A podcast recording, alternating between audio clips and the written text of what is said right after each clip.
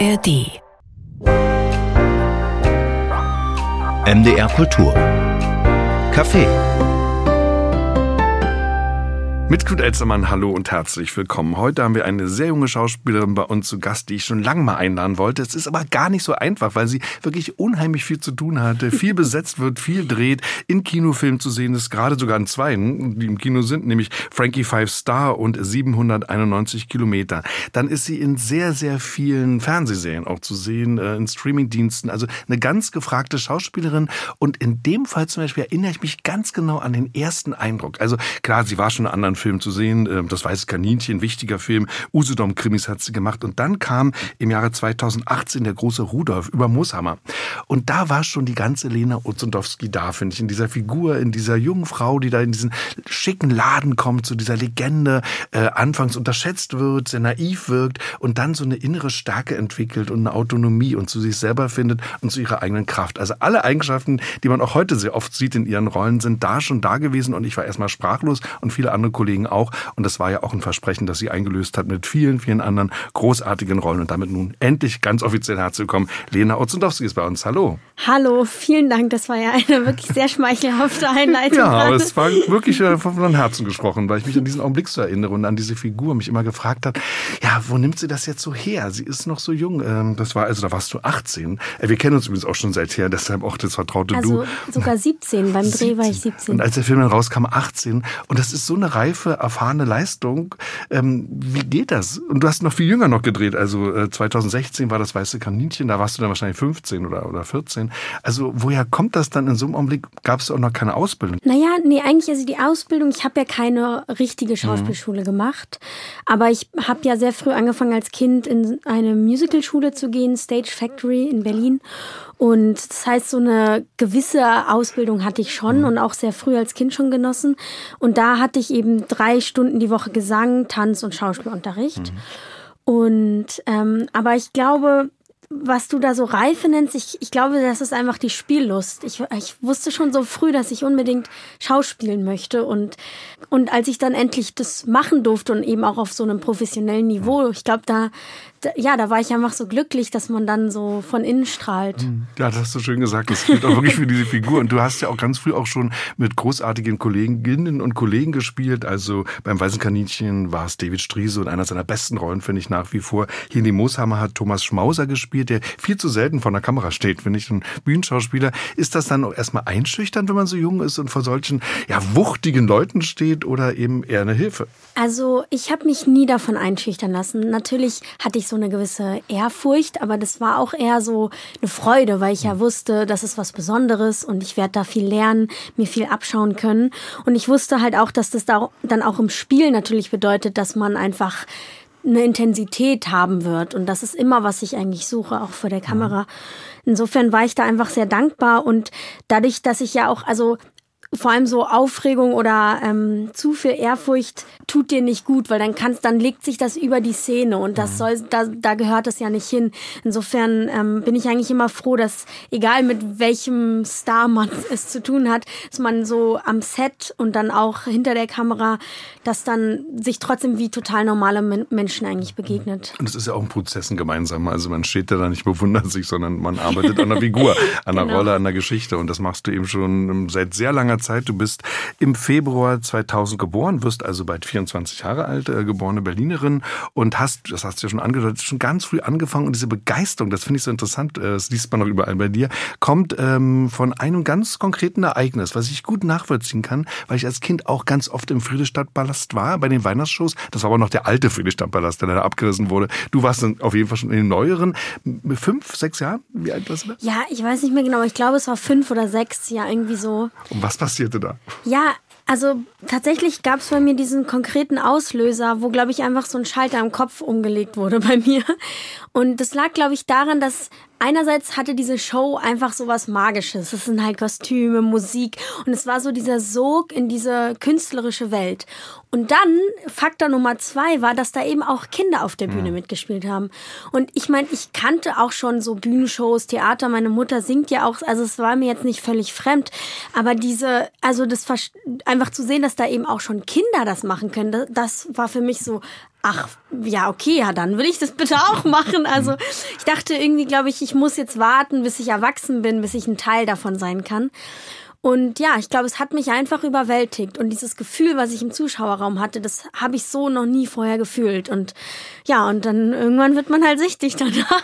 Und da hast du auch schon früh gedrängt und gesagt, ich will das jetzt machen. Das ja, war also klar. ich glaube, meine Eltern haben erstmal so geschaut, okay, klar, jetzt hat sie das gesehen, jetzt ist sie da fasziniert, jetzt schauen wir mal, ob sie das in einer Woche vergessen hat. Und es war aber eben nicht so, sondern ich kam immer wieder an und meinte, ja, aber kann, ich würde es voll gerne machen, kann ich nicht irgendwo, könnt ihr mich nicht in so einer Schule anmelden oder so.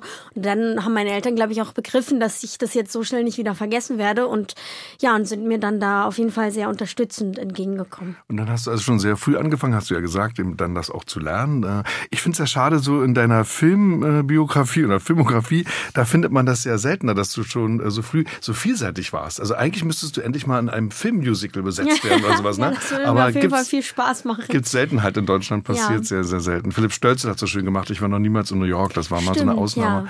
Äh, passiert sonst äh, selten. Müsstest du ins Ausland, glaube ich, gehen. In Hollywood oder so. ja. La La Land. Das wäre so eine Traumrolle für dich. Das wäre auf jeden Fall eine Traumrolle, ja.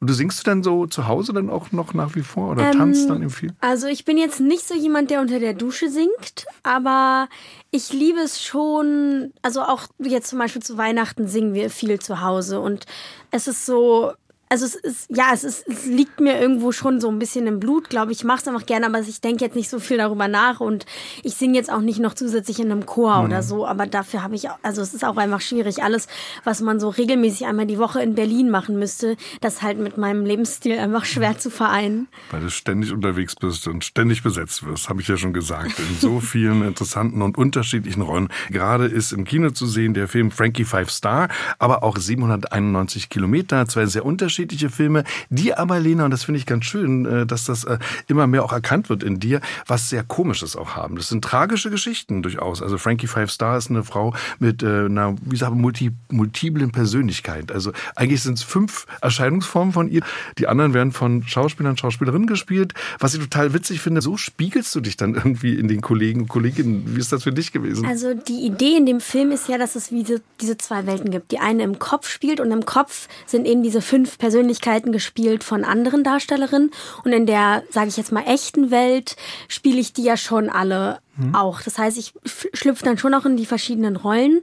Aber der Regisseurin Birgit Möller war es immer sehr wichtig zu betonen, dass es nicht um eine klinische Diagnose Multiple Persönlichkeit geht, sondern eher um dieses, eigentlich um diese Grauzone von, in denen eigentlich viele Menschen, glaube ich, sich befinden, dass man eigentlich sehr vielseitig und auch sehr komplex ist, aber selber das Gefühl hat, man muss sich irgendwie in irgendeine Schublade pressen, um jetzt irgendeinem Bild gerecht zu werden, was die anderen von einem haben wollen und was man vielleicht dann auch selber denkt, was man haben mhm. müsste von sich selbst.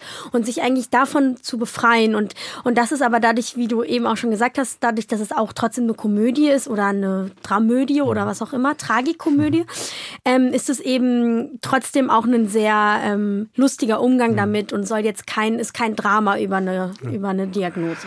Das ist auch so das Bild des Hotels irgendwie nicht, äh, dass das bewohnt wird äh, von dieser Vielfalt von Erscheinungsformen eines Menschen. Birgit Möller, um die auch zu nennen, hat diesen Film gemacht mit sehr viel Liebe und auch mit Mut. Mit Mut nämlich äh, zur Komik angesichts einer ja durchaus auch tragischen Geschichte dieser ja. jungen Frau, nicht? Und das ist etwas, merke ich auch, äh, das liegt dir und du wirst auch gern so besetzt. Also es sind ganz selten so totale Normalos, die du spielst, sondern oft Leute so in Grenzbereichen oder auch die Grenzen schon überschritten haben und äh, die eine schwierige Existenz führen, ist ja auch bei 791 Kilometer so, dass wir diese Frau, wir wollen es vielleicht nicht verraten, aber mehr und mehr entdecken, was ihr widerfahren ist. Also ich glaube, das sind so Rollen, da denken die Leute schon beim Schreiben daran, ach, hoffentlich kriegen wir Lena, hoffentlich hat die Zeit und kann das spielen. Was meinst du?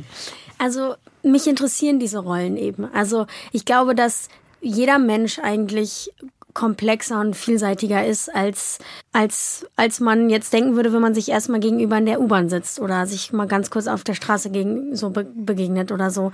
Und also ich meine, ich glaube, dass viele Menschen eben auch Angst haben davor, ähm, zu, zu der eigenen Vielseitigkeit zu stehen. Mhm. Und für mich macht, ist das aber das, was was so urmenschlich ist eigentlich. Und das interessiert mich eben auch am Schauspiel. Und wenn ich mich für eine Rolle entscheide, habe ich ja mittlerweile auch das Glück, dass es oft auch große Rollen sind, dann werden die eben in allen möglichen Situationen natürlich begleitet, auch mhm. durch den Film. Und dann sieht man die in verschiedenen Situationen und natürlich sind es dann auch irgendwie Charaktere, die jetzt erstmal nicht die völligen Normalos sind. Aber ich glaube auch, dass kaum jemand von uns völlig normal ist. Also das glaube ich so ein Ideal, was wir im Kopf haben. Aber ich meine, jeder Mensch ist, wenn er alleine auf dem Sofa sitzt, wahrscheinlich ein bisschen weird auch oder macht irgendwas, was man jetzt ihm erstmal nicht zugetraut hätte, wenn man ihn ja hier so auf der Straße sieht. Wie siehst du dich denn selbst, wenn du auf dem Sofa sitzt? Vielleicht bist du gerade nach all diesen Rollen dann stinknormal und isst Chips und guckst dir einfach eine Serie mal an. Also ich, klar, ich habe auch meine Macken. ich glaube, also wenn ich zu Hause, dadurch, dass ich einfach sehr vielseitig interessiert bin auch, und ich glaube, das merke ich auch, ich achte schon auch darauf, dass meine Rollen sehr verschieden und unterschiedlich sind, sowohl die verschiedenen Genres, in denen ich mitspiele, aber auch die Rollenprofile. Und ich glaube, ja, ich, ich glaube, ich habe einfach Angst, mich zu langweilen. Oder mhm. ich, ich finde, es gibt so viele Möglichkeiten und es ist so, es gibt so viel, was ich ausprobieren möchte, dass ich da im privaten, aber auch im beruflichen, glaube ich, einfach ja viel unterwegs bin und mich viel mit Menschen treffe, viele Hobbys auch noch habe und mich ja versuche auszuprobieren. Hm, was wäre so ein Hobby, für das du auch Zeit findest? Dann ist ja, ja die Frage bei dir.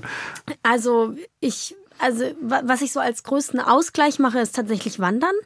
Ich gehe sehr, sehr gerne wandern und ähm, das ist sowas, wo ich ganz gut abschalten kann auch. Und ich glaube eigentlich, dass ich sehr naturverbunden mhm. bin. Und ich, das ist ja immer das Ding bei Berlinern. Das ist halt immer diese Hassliebe. So, wenn ich länger auch in einer anderen Stadt gedreht habe oder so und ich komme zurück, dann geht mir echt das Herz auf und ich bin einfach nur froh. Aber ich habe es dann auch oft, dass ich denke, okay, ich muss jetzt mal raus. Und dann mhm. bin ich total gerne so ein bisschen länger auch in der Natur und wandere auch mehrere Tage mit Zelt ja, und so. Richtig professionell so. Ja, genau. Professionelles und, Wandern. Ja, okay. Ich meine, Berlin Berlin hat durch den Vorteil, dass man beides ganz gut verbinden kann. Also die Liebe zur Natur, halbe Stunde mit der S-Bahn ist man nämlich in der schönsten Landschaft, aber eben auch das Urbane. Und oft spielst du sehr städtische Figuren, finde ich ganz auffällig bei dir. Das stimmt, obwohl mein letzter Film, den ich gemacht habe, ähm, der spielt auf dem Land und da spiele ich tatsächlich, also der spielt komplett auf dem Bauernhof. Mhm. Ähm, das war auch, aber auch mal sehr spannend. Der, der steht dann noch nicht auf Wikipedia, weil der kommt noch. Welcher ist das? Wie heißt der? Ähm, der heißt The Doctor Says I'll Be Alright, but I'm Feeling Blue. Mhm. Und das ist ähm, ein Kinofilm von Mascha Schilinski. Mhm. Ihr letzter Film heißt Die Tochter lief auch auf ja, der Berlinale. Ja, ein ganz toller Film gewesen. Genau. Auch ein ganz radikaler Film. Ja. Ich, ne? Bin ich gespannt drauf, äh, ja. dich dann mal auf dem Land zu erleben, so zwischen Kühen und äh, Hunden und Schafen und äh, Hühnern. Ähm, Lena, du hast ja gerade schon ein bisschen was gesagt zu deiner Arbeit auch, also dein Verhältnis zu den Figuren, aber ich wüsste eben gern, wie du sowas dann ganz konkret machst, also wie du da vorgehst. Ich nehme auch so eine Serien, also wie Luden, kommen wir vielleicht noch drauf, wie Kinder vom Bahnhof Zoo, How to Sell Drugs Online, Dark natürlich nicht zu vergessen. Das sind ja so völlig verschiedene Figuren, die auch wahrscheinlich mit deiner Lebenswirklichkeit nur so gut wie gar nichts zu tun haben? Also ich habe, wie gesagt, nicht Schauspiel studiert und ich habe mich auch nie mit irgendeiner Schauspiel ähm, Theorie, Theorie oder, oder so befasst, mhm. genau. Ich glaube, ich vielleicht auch, weil ich so früh angefangen habe, ich gehe da schon sehr intuitiv immer ran. Und dann habe ich schon so bestimmte Dinge, die ich mache und auch, also auf manche Rollen gibt es auch ganz klare Dinge, die man vor, manche Rollen haben ja auch Skills, die man nicht hat und dann muss man die erwerben oder so.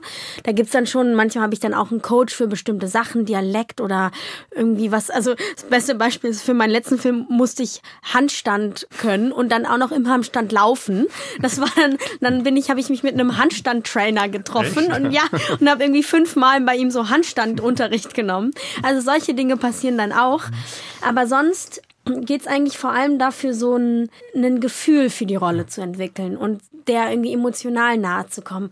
Und da, das kann dann ganz unterschiedlich sein. Manchmal gehe ich eine Woche alleine zum Beispiel wandern auch und nimm dann so die Rolle mit und und es ist jetzt nicht so, dass ich dann die ganze Zeit darüber nachgrübel oder so, sondern einfach nur so Raum in mir selbst schaffe, um, um, um der Rolle Platz zu geben. Und, und ja, und dann gibt's aber auch manchmal zum Beispiel bei Bahnhof Zoo, also gerade auch bei Serien ist es ja oft so, dass man die Rolle über einen großen Entwicklungszeitraum auch begleitet. Und da ähm, habe ich mir dann zum Beispiel so ein Buch gemacht und habe über mehrere Monate ganz viele Bilder gesammelt und Zitate und Gedichte und mir so ein, wie so ein ähm, Poesiealbum eigentlich für die Rolle und die Zeit, weil auch gerade was so, das spielt ja 70er, 80er, so gerade auch eine Zeit, in der ich selber noch nicht gelebt habe, da hilft es mir dann auch oft, um so da einzutauchen, einfach Bildmaterial zu sammeln, die Musik aus der Zeit zu hören und so.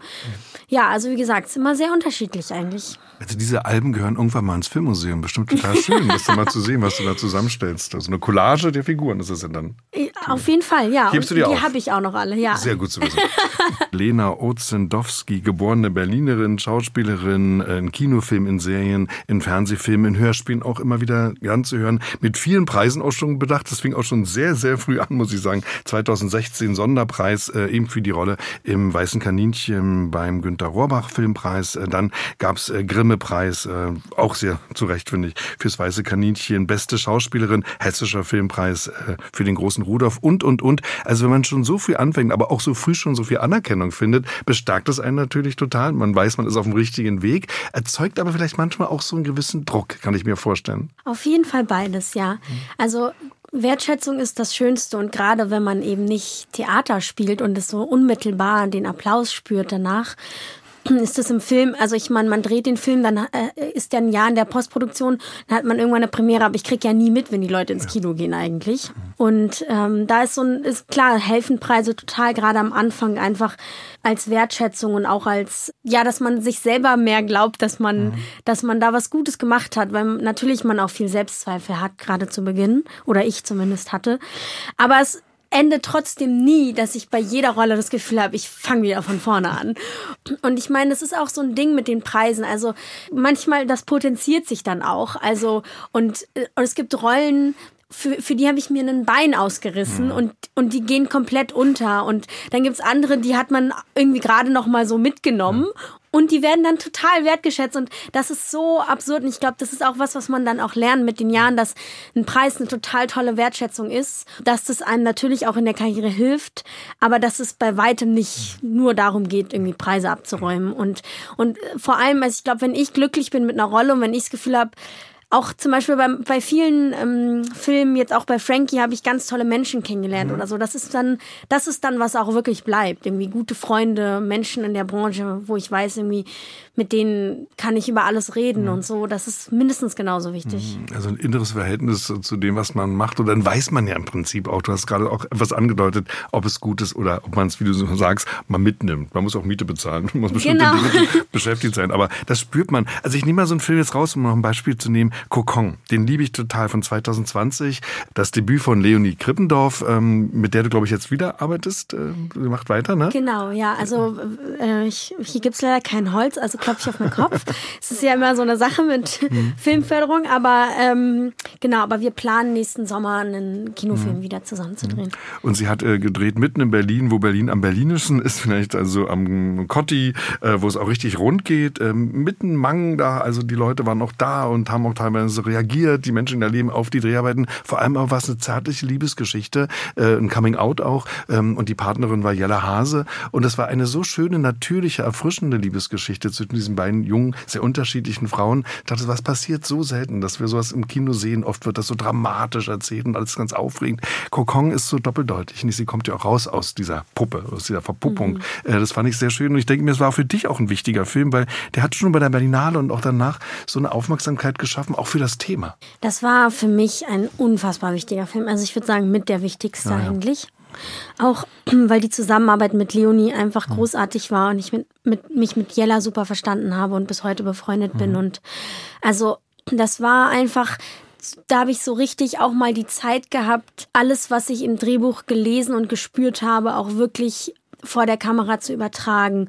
Und es gibt oft auch Projekte, wo ganz viel da ist und dann doch viel auch während des Drehs untergeht, weil dann doch die Zeit nicht da ist oder was auch immer. Und bei Coucon, da war so eine Liebe irgendwie zwischen allen am Set und alle wussten, manchmal hat man dieses Gefühl, dass man was Besonderes macht, manchmal spüren das so alle.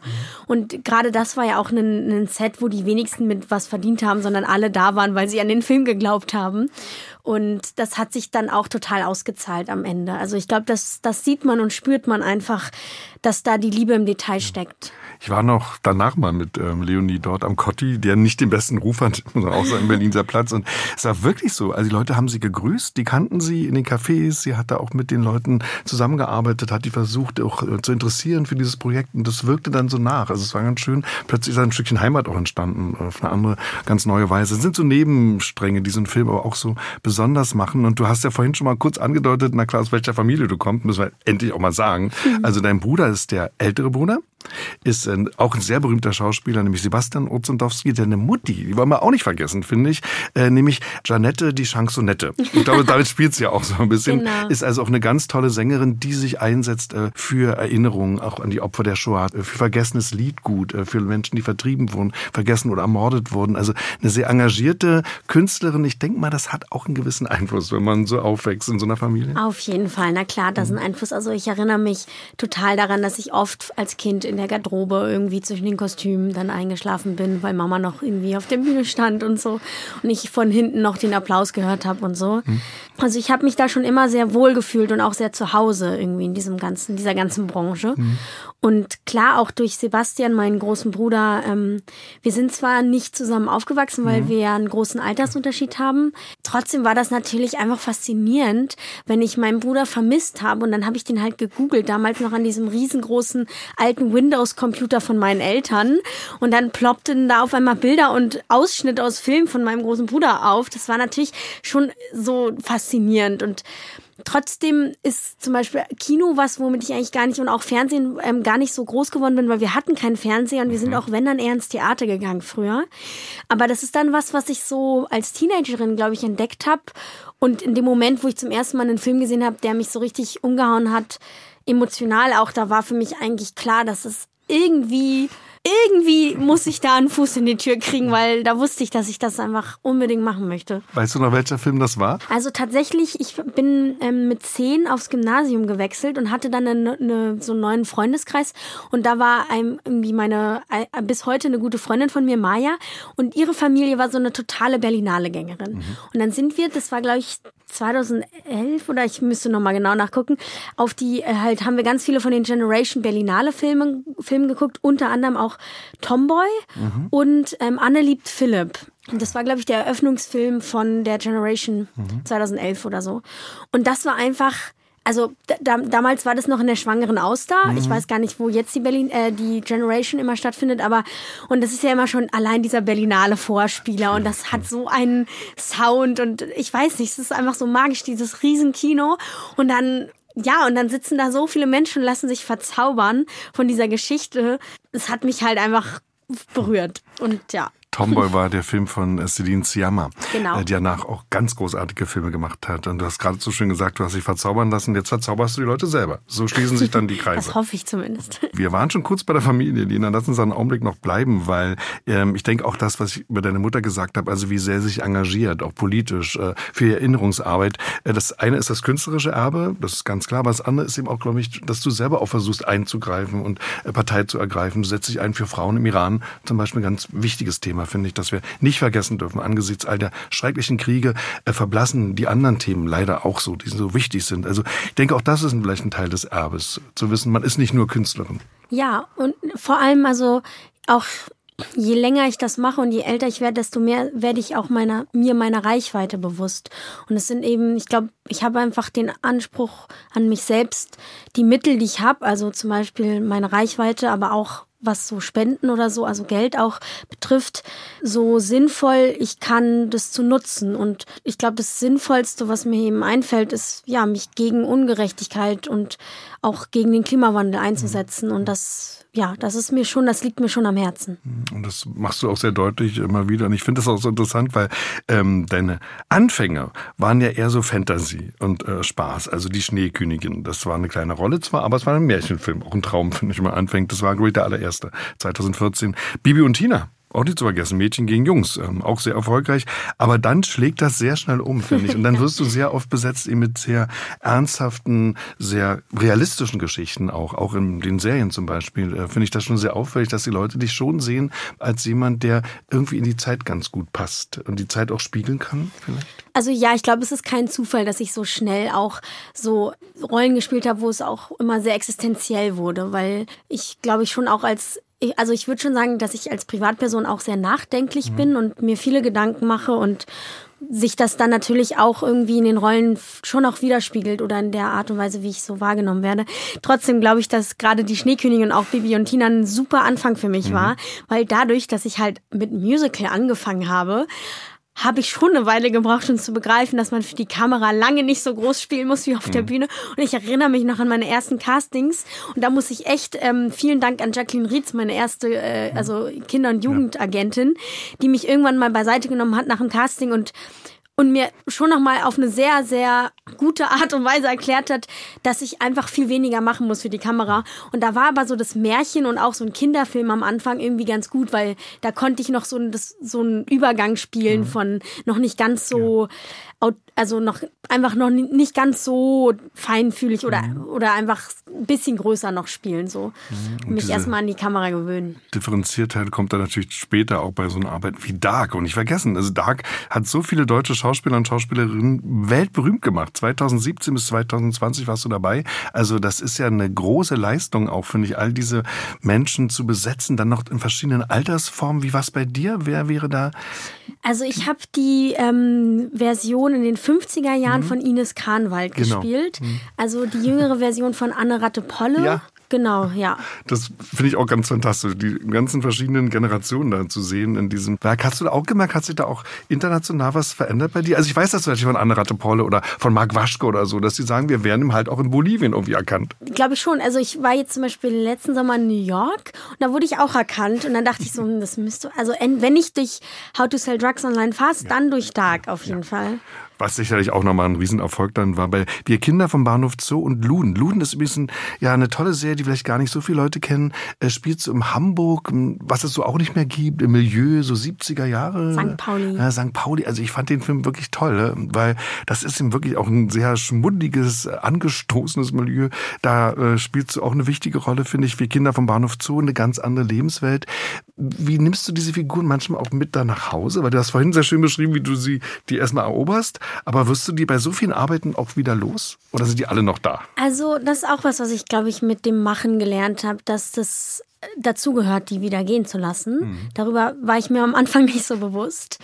Und auch da gibt es, glaube ich, ist es einfach wichtig, dass man nach den Filmen auch Pausen macht und auch danach wieder ähm, genug Zeit hat fürs Privatleben, um wieder zu sich selber zu finden, sich einfach daran zu erinnern, was sind nochmal meine Vorlieben, was ist meine Lebensrealität und, und dann, ähm, genau, sich da einfach Zeit zu lassen, sich aber auch nicht unter Druck zu setzen. Du hast übrigens mit deinem Bruder nur einmal, wenn ich es richtig sehe, zusammengespielt, also in der gleichen Serie, nämlich wir Kinder vom Bahnhof Zoo. Aber wir hatten nicht eine Szene Nicht zusammen. eine Szene, sondern er ist ja der Vater von Christiane. Ne? Genau. Also von der berühmten Christiane vom Bahnhof Zoo. Äh, ihr habt nicht einmal zusammen euch irgendwie gesehen ja. beim Spielen und er spielt immerhin jetzt schon die Vaterrollen, finde ich auch interessant. So. Ja, er ja, er ist ja auch Vater, er hat ja eine Eben. Tochter auch. Und er wird äh, vielleicht auch mal äh, noch ein bisschen mehr. Man hat schon einen Film gemacht als Regisseur, das geht vielleicht auch weiter, also vielleicht besetzt er dich dann irgendwann auch mal. Können Sie das vorstellen oder lieber nicht? Also ich glaube, dass ich mir das gut vorstellen kann. Ja. Ähm, also sowohl mit ihm zu spielen, als auch mit ihm in der Konstellation Regie-Schauspiel mhm. zu arbeiten. Ähm, einfach weil wir eine, uns sehr gut verstehen und sowohl und einfach, glaube ich, total auf einer Wellenlinie sind und mhm. auch einen sehr ähnlichen Filmgeschmack haben und ja, und ich glaube einfach gut miteinander arbeiten könnten auch, ja. Vielleicht hört er das ja hier. er war auch schon in dieser Sendung übrigens, also vielleicht hört das und äh, denkt dann nochmal intensiver darüber nach, was noch so sein könnte. Wie ist das überhaupt, wenn du dann eben jetzt auch schon mit so viel Erfahrung arbeitest, mit Regisseuren, Regisseurinnen, bist du da auch sehr stark, sehr selbstbewusst inzwischen, äh, stellst auch Forderungen, äh, machst auch Dinge klar? Oder ist es, wie es manchmal doch mit jungen Schauspielern und Schauspielerinnen ist, dass sie doch vielleicht etwas formbarer sind, auch unsicherer? Was kann ich hier eigentlich sagen? Was darf ich machen? Machen? Also ich würde nicht sagen, dass ich Forderungen stelle, aber ich, ähm, wenn mich was, wenn ich was nicht verstehe oder ich eine Frage habe oder so, dann bin ich da jetzt nicht zu schüchtern, um die zu fragen. Und ich glaube, letztlich geht es immer um Austausch und da bin ich nicht nicht scheu oder so, mhm. sondern ich möchte ja das Beste für den Film und dafür ist es eben wichtig, dass ich alle Fragen stellen kann und, und dass ich da auch keine Angst habe vor der Regie oder so. Und zum Thema Furchtlosigkeit noch, äh, weil du hast gesagt, Theater machst du ja im Grunde nicht, aber du hast es jetzt gemacht. Ne? Im Sommer hätte ich es gern gesehen. Es war ja ein Worms vor der Kulisse des Doms, wie eindrucksvoll bei Nibelungen äh, Festspielen. Da hast du die Brunhilde gespielt. Brünnhilde mit Y geschrieben. Genau, weil wir uns an den nordischen Sagen ah, orientiert haben. Okay, aber was war denn das für eine Erfahrung? Also als ich das hörte, dachte ich mir, tolle Idee irgendwie. Wäre ja. vielleicht jetzt nicht mir sofort eingefallen, dich da zu besetzen für die Brünnhilde aber. Also furchtlos, glaube ich, war das schon. Also das Ding ist, dadurch, dass ich ja auf der Bühne eigentlich angefangen habe hm. und ich das ich habe es schon echt auch vermisst die letzten Jahre. Und insge insgeheim habe ich immer gehofft, dass ich, obwohl ich jetzt mich gegen Schauspielstudium, ich hatte das ernsthaft überlegt, aber dann war mir einfach klar, während Corona jetzt drei Jahre irgendwie remote zu studieren und obwohl ich schon so viel drehe, es hat sich einfach in dem Moment nicht richtig angefühlt. Aber eigentlich habe ich total Lust und ich liebe Theater. Ich gehe auch ständig ins Theater und irgendwie hatte ich mir immer eigentlich erhofft, dass mal einfach eine Regisseurin oder ein Regisseur auf mich zukommt und sagt, hey, willst du mal vorsprechen? Ich würde dich in meinem Stück vielleicht besetzen. Und siehe da, es ist passiert. Pinar Karabulut hat mich in den Münchner Kammerspielen, hat eine Probebühne gemietet, mir einen Monolog geschickt und dann habe ich den vorgesprochen. Und es war einfach eine super Zusammenarbeit und ich glaube, ich bin selten so über mich hinausgewachsen. Ja. Große Bühne, Publikum, direkte Reaktion, noch dazu dieser Dom, ist ja auch nochmal was Einschüchterndes dann. Auf jeden also, Fall. also würdest du auch fortsetzen, würdest wieder Sofort, ja. Wenn das jemand hört, auch das nochmal eine Anregung. Sie wäre durchaus bereit. Lena, du machst so wahnsinnig viel, das ist völlig klar geworden, aber ich frage mich eben, wie du parallel noch ein Studium absolvieren kannst und zwar nicht irgendeins, sondern Philosophie. Das studierst du also dann doch irgendwie. Äh, wie geht das zusammen? Naja, also zum Beispiel heute Morgen, bevor wir uns getroffen haben, habe ich dann halt studiert. Also der Tag hat ja viele Stunden und da kann man einiges schaffen. Ich glaube, es ist natürlich eine Frage der Organisation, aber vor allem merke ich einfach, Film und Drehen ist ja total praktisch und ist eigentlich auch viel Output und bin ganz gern eigentlich in die Schule gegangen und vor allem lerne ich einfach gerne und das möchte ich nicht missen und mich hetzt ja keiner. Ich mache das eben in meinem Tempo und wenn ich einen tollen Film drehe und dann keine Zeit habe, dann setze ich halt ein Semester aus. Aber ich finde, als Ausgleich und gerade manchmal auch, auch während Corona habe ich viel zum Beispiel auch dann online parallel studiert. Manchmal ist das auch total schön. Dann kommt man von einem Drehtag und kann das alles nicht gehen lassen. Und dann kann ich einfach was lesen, was so völlig anders ist, völlig andere Gedanken. Und das ist dann auch irgendwie eine Art und Weise, auf eine andere Art irgendwie abzuschalten oder mich mit anderen Inhalten zu befassen. Und warum ist es gerade Philosophie? Also ich finde es schon interessant, dass es eine Wissenschaft gibt, die eigentlich alle Fragen mit noch mehr Fragen beantwortet. Das finde ich schon mal grundsympathisch. Und dann hatte ich als Kind einen guten Ethikunterricht und tatsächlich bin jetzt nicht religiös aufgewachsen, aber irgendwie haben, haben, haben mich so Geisteswissenschaften, also ich hatte eigentlich auch mal überlegt, Theologie gar nicht, weil ich so religiös bin, sondern weil ich es einfach faszinierend finde, wie viel, wie viel Macht auch Religion in unserer Welt immer noch hat. Ja, und dann habe ich, glaube ich, einfach überlegt, welche Geisteswissenschaft könnte es jetzt sein. Ja, und dann habe ich mich letztlich für Philosophie und Sozialwissenschaft entschieden. Aha, zusammen, weil du auch ganz offensichtlich auch beim Spielen auf einer tieferen Sinnsuche bist. Ja, das würde ich schon so sagen. Lena Ozendowski ist bei uns zu Gast, äh, die schon so viele schöne, anregende, besondere Filme gemacht hat zwischen uns. Trümmermädchen würde ich als Kinofilm unbedingt noch dazu nehmen. Ich denke aber auch an so eine Arbeiten wie zum Beispiel immer mal wieder auch einen Tatort zu sehen, also auch in kleineren Rollen durchaus sind ja nicht immer nur Hauptrollen, die du spielst. Und ich frage mich dann, wir haben ja schon ein bisschen gesprochen mit deiner Erfahrung, äh, auch über Unsicherheit, die es ja logischerweise gibt, bei jedem, glaube ich übrigens. Wie gehst du damit um? Also kämpfst du auch vielleicht gegen Niedergeschlagenheit, vielleicht auch gegen schlechte Kritiken gibt es ja auch mal. Also all die Dinge, die jeden verunsichern, einen jungen Menschen vielleicht sogar noch mehr. Ich glaube, ich versuche mir das so, so gut es geht, einfach zu erklären oder das so klar wie möglich zu sehen. Also wenn zum Beispiel ein Film schlechten Kritik kriegt, aber jetzt nicht mein Schauspiel irgendwie zerrissen wird, dann denke ich, ja gut, ich bin, also ein Film ist halt ein Gemeinschaftskunstwerk und dann sehe ich das auch als genau solches und dann ist die Kritik halt auch, genau, also es ist ja nicht immer eine Kritik an meiner Person oder so und ich glaube, das hilft dann total, das einfach auch nicht zu persönlich zu nehmen, sondern einfach zu sagen, ja, es gibt halt auch Geschmäcker, Kunst ist absolut Geschmackssache und ähm, genau, und dann das einfach nicht so nah an mich ranzulassen auch. Und fangen dich doch Leute auf. Man will es ja nicht an sich ranlassen, aber man braucht dann oft auch Menschen, die sagen, bleib mal ganz ruhig, es hat nichts mit dir zu tun. Also natürlich, da hilft es natürlich to total, dass ich zum Beispiel meinen großen Bruder Sebastian habe, der das auch kennt oder auch gute Freunde in der Branche und dann kann man auch mal einmal kurz irgendwie fünf Minuten sich irgendwie so darüber aufregen und dann sagen, oh, ich finde es so schade, ich hätte mir so gewünscht, dass der Film gut ankommt oder so. Und dann ist auch gut. Eben, dann kommt schon das nächste Projekt. Also bei 791 Kilometer, das ist ja diese Fahrt von München nach Hamburg, eben diese Strecke, äh, eine Zwangsgemeinschaft äh, von Menschen, die da in der Taxe sitzen, bist du ja nochmal ein besonderer Fremdkörper, würde ich immer sagen. Also die äh, staunen immer und versuchen, diese Figur zu ergründen und zu begreifen, wer ist die eigentlich? Und sie unterschätzen sie auch anfangs ganz radikal radikal. Auch das ist etwas, was jungen Menschen sehr schnell passiert. Noch dazu, wenn sie eben am Set sind, vielleicht mit gestandenen Schauspielern, äh, mit Leuten, ja, die macht das schon irgendwie die keine oder auch nicht oder so. Also ähm, das ist etwas, glaube ich, wo man sich auch sehr gegen wehren muss. Dann doch, also nicht unterschätzt zu werden und nicht als junger Mensch einfach mal so geschoben zu werden. Total. Das ist auch was, wenn ich jetzt so zurückblicke, warum ich auch schon als super junge, dann besetzte Schauspielerin oder so schon immer sehr versucht habe, maximal professionell zu sein, um irgendwie, um Gottes Willen nicht jemanden auf die Idee kommen zu lassen, mhm.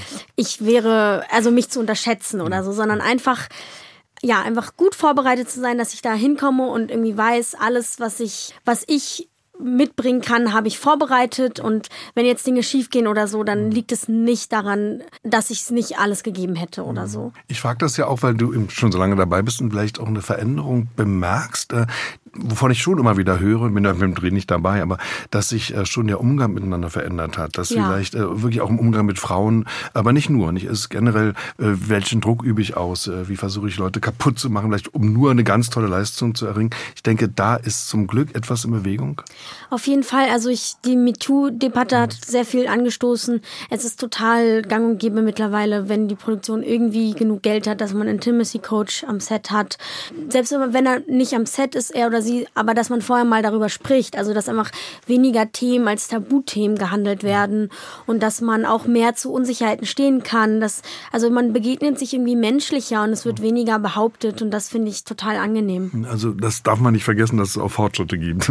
Ja, wird ja, viel geklagt, ja. ist auch richtig und äh, gefordert auch, aber es verändert sich. Es gibt eine andere Sensibilität, weil ich auch immer denke, der Preis darf nicht zu hoch sein für eine Leistung, sondern das muss, wie du sagst, ein, ein Geben und Nehmen sein, ein Dialog, ein gemeinsames Arbeiten. Was wünschst du dir da auch ganz konkret vielleicht auch für die Zukunft? Denn du hast ja noch sehr, sehr viele Jahre tolle Arbeit vor dir. Was ich mir wünsche, ich glaube, ich wünsche mir vor allem, dass in der Branche ein bisschen mutiger, vor allem auch junge RegisseurInnen ihre Stoffe umsetzen dürfen. Also ich habe das Gefühl, dass immer noch sehr wenig den Verbraucherinnen und Zuschauerinnen zugetraut wird und dass da eben oft auch gerade in finanziellen Entscheidungen ähm, auf die sichere Bank gesetzt wird. Und das ist, glaube ich, was, was ich mir für die Branche generell wünschen würde. Hm. Gibt es also gerade beim Fernsehen, muss man mal wieder sagen, äh, ganz oft so auch Rituale, festgefügte Handlungsschemen, die wie gelaufen sind und die dann immer wieder benutzt werden, wo Leute auch immer wieder gleich besetzt werden. Das ist bei dir aber ein bisschen anders, finde ich. Also bei dir hat man schon das Gefühl, habe ich ja am Anfang ja schon mal gesagt, da überlegen die schon, ah, die könnte da gut passen, weil sie was Besonderes hat und was, was Eigenwilliges, auch was Eigenartiges, was ein großes Geschenk ist. Äh, was erwarten wir denn da vielleicht jetzt auch? Also wir haben einen Film schon erwähnt, äh, unmerkbarer Titel, wie war ja, der nochmal? The doctor says I'll be alright, but I'm feeling blue. Absolutely. Also das ist der eine. Worauf können wir uns noch freuen? Also was als nächstes, glaube ich, auch rauskommen wird, ist der neue Film von Andreas Dresen. Hilde Coppi, also die Widerstandskämpfer. Genau, und da geht es mhm. eben um die Rote Kapelle. Mhm. In der Hauptrolle mit Liv Lisa Fries. Mhm. Das ist ein sehr tragischer Film, aber trotzdem bin ich sehr, sehr froh, dass ich da ein Teil von sein konnte. Mhm. Und sonst muss ich mir überlegen, also ich drehe jetzt nächsten Sommer, wie gesagt, mit Leonie Krippendorf einen ja. Kinofilm und dann drehen wir auch die vierte Staffel How to Sell Drugs Online Fast für Netflix. Und das ist ja wiederum eine Figur, also sehr erfolgreich, wo eben deine komische Seite eine Rolle spielt. Es ist nicht nur eine Komödie, aber dieser Spaß, auch mal echt die Leute zum Lachen zu bringen, den spürt man auch, finde ich immer. Also das war eigentlich sogar die erste Rolle, wo ich so richtig ja, für Comedy besetzt mhm. wurde und es hat mir einen Heidenspaß gemacht, zumal wir die äh, Serie, also die erste Staffel für mich war ja die zweite Staffel insgesamt. Und die haben wir parallel zu Bahnhof Zoo gedreht tatsächlich. Da bin ich immer zwischen Prag und Köln hin und her gefahren. Und das war für mich aber damals, auch wenn es natürlich anstrengend war, aber irgendwie total, totaler Relief auch, sowas total komisches spielen zu können und dann wieder in dieses Drama irgendwie. Und da habe ich auch gemerkt, dass mir einfach beides total Spaß macht und dass es mich auch irgendwie glücklich macht, so unterschiedliche Rollen spielen zu können. Und ja, und da freue ich mich jetzt total, auch weil die vierte Staffel, da gibt es so einen ähm, kleinen Zeitsprung. Und jetzt dieselbe Figur nochmal in älter zu spielen, ist auch total mhm. interessant. Irgendwie sowas hatte ich vorher auch noch nie. Also mhm. da freue ich mich drauf. Und damit hättest du auch nochmal wunderbar beschrieben, was eben deine Eigenart ausmacht. Also wie sagst du, zwischen diesen beiden Extremen auch hin und her zu wandern, zwischen dem sehr komischen, dem tragischen, äh, sich selbst auch zu verschenken, zu verausgaben und voll dabei zu sein. Und das sehen wir in fast allen deinen Filmen, äh, sehen wir vielleicht auch mal wieder auf der Bühne, sehen wir im Kino in diesem Jahr, auf das wir uns also alle gemeinsam freuen. Wünsche dir alles Gute, ein schönes, gutes, wunderbares neues Jahr. Vielen lieben Dank, war schön, dass du bei uns warst, Elena Ozendowski. Alles Dank, Gute. Hat mich sehr gefreut. Alle unsere Gespräche finden Sie auf mdrkultur.de und in der ARD Audiothek.